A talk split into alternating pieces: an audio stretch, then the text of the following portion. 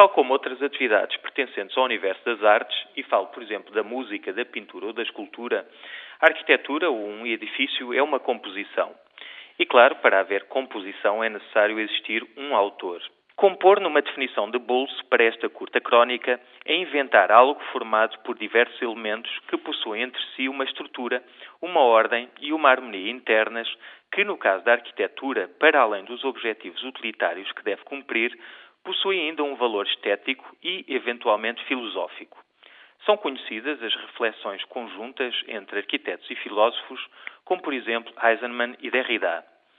E isto remete-nos agora para a questão do autor por detrás da composição. Como não nascem gênios todos os dias, os melhores arquitetos têm um denominador comum. Para além da enorme paixão pela profissão, são trabalhadores incansáveis. Para se inventar uma obra de grande qualidade, é necessário um trabalho duro e longo, mesmo que se trate de um anónimo edifício de habitação que é, por estranho que pareça, um dos projetos mais difíceis de reinventar. Um vulgar bloco de apartamentos leva-nos sempre a pensar naquilo que ele vale por si e no que pode acrescentar ao bairro, à comunidade e, em última análise, ao património da cidade. Quem me escuta neste momento vive num desses edifícios e com o viver vem, naturalmente, a transformação. E é sobre o modo como essa transformação não deve acontecer que eu quero falar hoje.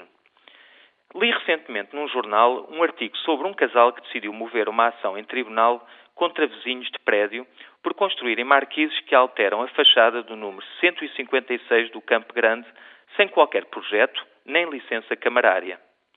Não sendo arquitetos, e isso é significativo, mostravam-se indignados com a subversão da arquitetura enquanto composição e com o desprezo pelo respectivo autor. Compreendo do que falam. Vivo num bairro dos anos 50, desenhado por um grande arquiteto, Alberto Pessoa, que desenhou, por exemplo, a sede da Fundação Carlos Gulbenkian. Apesar de ser sobretudo habitado, presumivelmente por pessoas de estatuto social e cultural elevados, este bairro está semi-destruído por marquises para todos os gostos.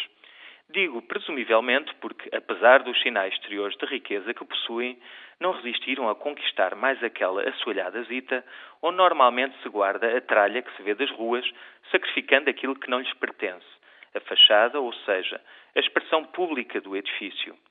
Não tiveram a cultura para entender os valores que subverteram, o trabalho de um autor e um património que é coletivo.